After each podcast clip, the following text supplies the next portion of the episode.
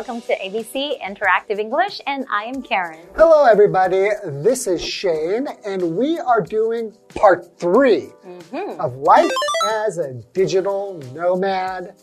And remember, a digital nomad is somebody who can work from anywhere, just using their computer, can relax, mm-hmm. enjoy lots of different cultures and places.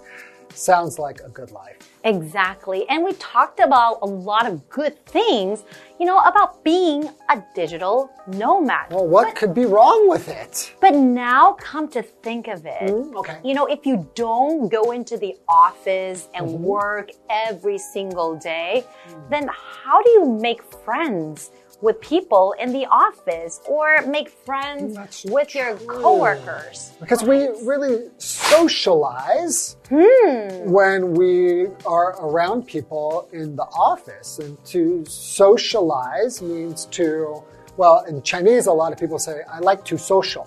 But that's wrong. You say, I like to socialize. That's, That's right. The verb, right? Um, and you can basically just talk to people and, How you interact with people oh, like, and how you like meet people. interactive English. Right. ABC Interactive English. You interact with people. Yeah, Right. you can learn about their lives and they can learn about yours. True. But if you're a digital nomad, you're basically everywhere. it could be lonely. I don't like being lonely. I like having friends. Maybe, ooh, I know. You get people together who do the same job as you, but also are interested in traveling. Oh. And you have like a digital nomad group. okay. Yeah, and That could be fun. That way you can still have a lot of friends. Oh, maybe I'm going to start an APP, or we say an app, mm-hmm. where you can find other digital nomads And you can connect. places and you guys can work and play together. Oh, that sounds like a lot I'm of going to fun. make a lot of money, and then I will be a digital nomad. Okay, let's go into today's lesson.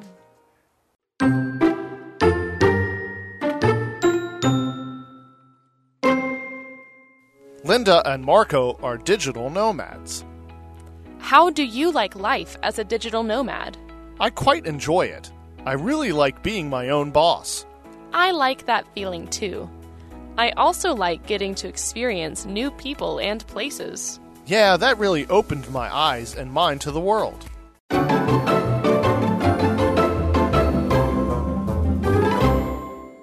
So, we're looking at part three of life as a digital nomad. Right, and now we're going to have a dialogue hmm. between Linda and Marco. That's right. So, Linda and Marco are digital nomads. oh, and they're probably friends as well. Oh, okay. So, a conversation or a dialogue between Linda and Marco. You be Linda, I'll be Marco. Sounds great. So, Linda starts off the conversation by saying, How do you like life as a digital nomad? Ah, how do you like life as a digital nomad? Linda wants to know if Marco likes being a digital nomad. Right. She could also say, How do you like being a digital nomad, right? right. So there's a couple of ways to say that. So Marco says, I quite enjoy it. Hmm. I really like being my own boss. Hmm, I quite enjoy it. So quite is an adverb. Hmm? It's basically like the degree of something. So it's like, oh, pretty much like it. So for example, it's quite hot outside. Or you could say the exam was quite easy. So what you're saying is kind of, kind of like, oh, pretty easy. Yeah, or you could say it's really easy. Mm-hmm. this is quite easy. This is really easy. Exactly. All right, so let's look at the next vocabulary word boss. Okay, so what is a boss? I'm your boss. No, you're not. Nobody is the boss of you, right? Your boss is the person in charge of you or the whole uh, company or department where you work. Mm-hmm. We call that the boss, right? 老板. That's right. So, for example, you could say, a good boss is also fair and treats all of their employees equally. Mm, I think that's very, very important, mm. right? Yes. And then you really care about your workers and mm. employees. Yes. Okay, so Linda says, I like that feeling too. I also like getting to experience new people and places. Ah. Okay. I also like getting to experience new people and places.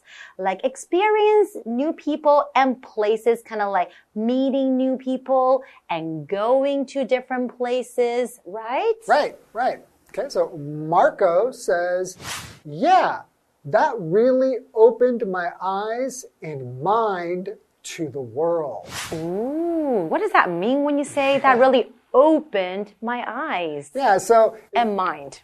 well, when you say that it opens your eyes, or if you say it opens your mind, it means that before you didn't really notice these things. That's right. It's almost like your eyes were shut, and then you open, like, oh wow, I didn't know about that. Um, an open, to have an open mind means that you don't. The way that you think is not just very straight. Like you can open your mind means you're you take other people's thoughts mm-hmm. and you can uh, take other people's culture mm-hmm. and you can bring it into your mind and understand how they are. Exactly. So you're not very narrow minded, right? Oh, that's it, right. So that be like mm. the opposite would be narrow. Exactly. So being narrow minded, meaning that you can only see things from one way, from one perspective, right? Usually just the one that you know. And you think that's the right way. Mm-hmm. Yeah, so that is one good thing about traveling and being a digital Nomad. is that you really do get to experience a lot of different things, a lot of different people, different cultures. Sounds amazing. Exactly. How about let's take a quick break and we'll be back to learn more. Perfect.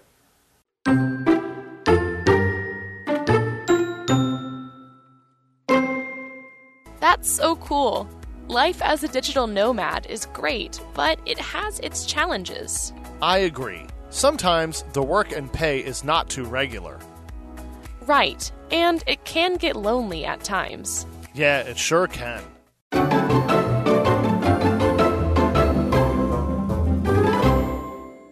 Welcome back, everybody. So, before our break, we had the first part of our conversation between Marco and Linda. That's right. And Marco really likes being his own boss. Hmm. And Linda agrees, and Linda adds that she also likes to be able to meet new people and go to new places. And they both agree that these are all great things about being a digital nomad. So they like it. Hmm. Is that what they're going to say about it? Is that all? Well, let's find out. Okay. And Linda continues by saying, That's so cool. Life as a digital nomad is great, but it has its challenges. Okay, so she's saying that it's pretty good mm-hmm. being a digital nomad, Right. but it has its challenges. So a challenge, that is a noun. A challenge is something that puts you to the test and mm-hmm. something that is not too easy, uh-huh. maybe a little bit hard for you to do.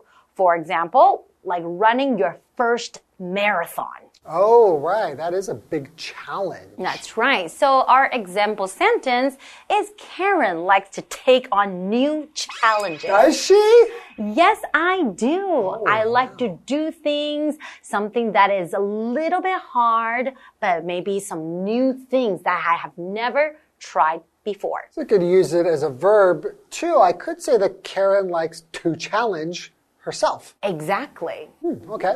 So Marco says, I agree. Mm-hmm. Sometimes the work and pay is not too regular. Ah, the work ah. and pay is not too regular. So what does that mean? Yeah, it's not too regular, the mm-hmm. pay. So, what is pay? Mm-hmm. Pay is the amount of money that you are given for work.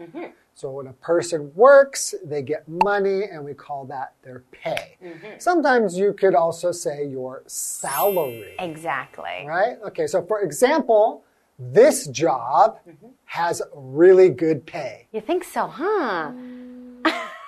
It could be better. It could be better. But it's pretty good. It's not, it's not bad. Right? Yes. Okay.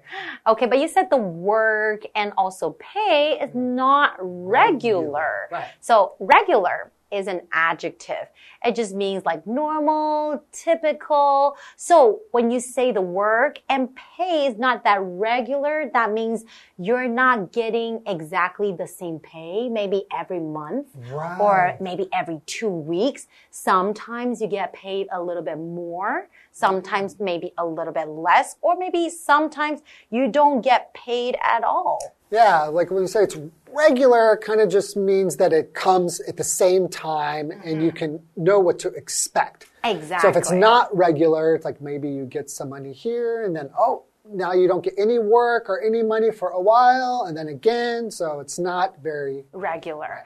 So our example sentence is she goes to her doctor for regular checkups. So that means that regular checkups, maybe she goes for once every year. Right. Or once every half a year. Mm-hmm. But she does this at the same time, basically every year. right. Okay.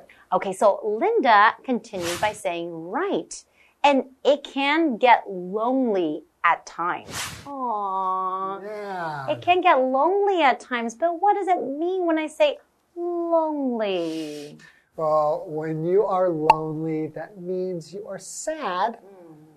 because you are alone. That's right. Right? So we see the word alone just means to be by yourself, no one else around. And sometimes that could be nice Exactly. to be alone. not everybody would feel sad because they are alone. Sometimes you want to be alone, right? You want some quiet, but if you say, I'm lonely, mm-hmm. Mm. then you're not feeling good about that. You're feeling a little bit sad or unhappy, mm-hmm. right? So, our example sentence Michael was feeling lonely without his wife and children. Aw, he felt like he was by himself. He probably missed his wife and children's company, right? Right, right. So, Marco agrees with Linda. He says, Yeah, it sure can. Okay. So, you know, we talked about a few challenges, you know, a digital nomad may have, right? You might get lonely and then it's not that easy to make friends. Yeah, and that, to, to me, I think that would be a big challenge is trying to have a social life That's right. and being able to be around other people and not feel lonely. And the pay is not that regular, right? That's another challenge, but Sometimes you might get paid a lot, but sometimes maybe you get paid very little. so you might have to be patient too, right. right? Okay, well, gosh, I think we learned a lot about being a digital nomad. Sure did. Hope you learned a lot and thank you for watching. And we'll see you guys next time. Okay. Bye bye. Bye-bye.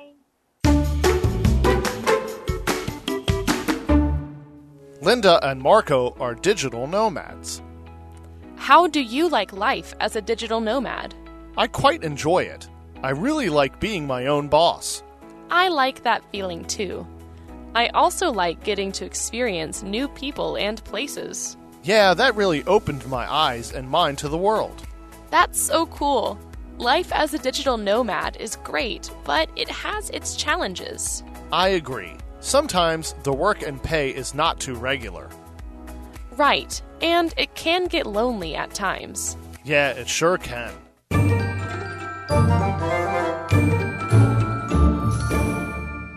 Hello, I'm Tina。我们来看这一课的重点单字。第一个，quite，quite 副词，非常很。 Kyle is quite angry at the moment.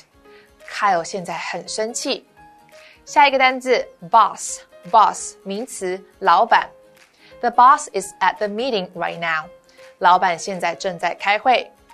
下一个单字 pay，pay 名词，薪水、薪资。It's a nice job, but the pay is terrible. 这份工作不错，但薪水很糟糕。最后一个单字 Lonely，形容词，寂寞的、孤独的。Maya gets lonely because all her kids have left home. Maya 感到孤独，因为她的孩子们都离开了家。接着我们来看重点文法。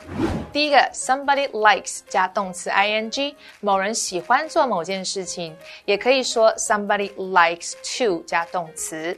我们来看看这个例句：Bill doesn't like traveling by bus.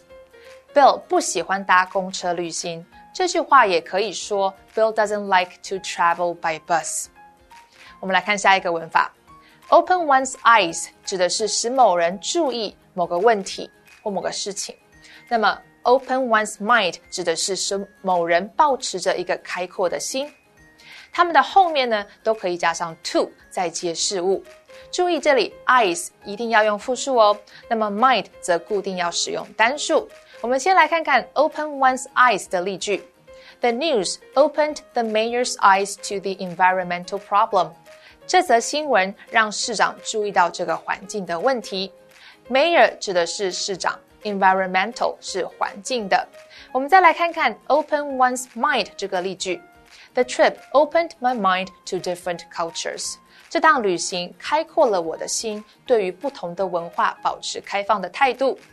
最后一个文法 at times，偶尔，有时候，它的意思相近于 sometimes，from time to time。我们来看看这个例句：I play basketball with my brother at times。我偶尔会跟我的弟弟打篮球。以上就是这一课的重点单词跟文法，我们下一课再见，拜拜。Hey, hey, hey, it's Kiwi on the street. I'm Kiki. And I'm Winnie. Hey, Kiki, it's really hot today. Yeah, it really is. Okay, BRB, I'm gonna go get us some ice cream. BRB? What does that mean? It's an abbreviation. BRB. It means be right back. Hmm, abbreviation. I know. Today, let's play an abbreviation game to make some new friends. Let's go. 我们知道呢，现在很多年轻人讲话的方式都非常特别啊、哦，连中文都有一些缩写。中文你知道有什么样子的缩写呢？像学餐永豆这种学生餐厅永和豆浆。哦，学我学餐永豆，right? Okay. Well, today 我要测试你一些英文的 abbreviation. Okay. Okay. L O L. Laugh out loud. Laugh out loud. Uh, laugh out loud. Laugh out loud. Uh, laughing out loud. Laughing out loud. Very good. 下一个。As soon as possible. Uh, as soon as possible. As soon as possible. As soon as possible. As soon as possible. Very good. As soon as possible, or sometimes ASAP. Yeah, yeah. 为为什么要交？交交论文。交东西，right? Thesis. Very good. Okay. 下一个。I don't know. I don't know. I don't know. I don't know. I don't know. Maybe I, I also need another another hint. Right now? Yeah. Right now? Right now? UDK. I don't know. Yes, UDK. Okay, so 我们今天学到了哪些英文的缩写 Here are today's abbreviations. LOL. Laugh out loud. Laugh out loud. For example, he was so funny, I had to laugh out loud. Next, we have ASAP or ASAP, as soon as possible. As soon as possible. So, for example, please get that report to me as soon as possible. Next, we have IDK. I don't know. I don't know. For example, I don't know what you mean. That's all we have for today. Kiwi later.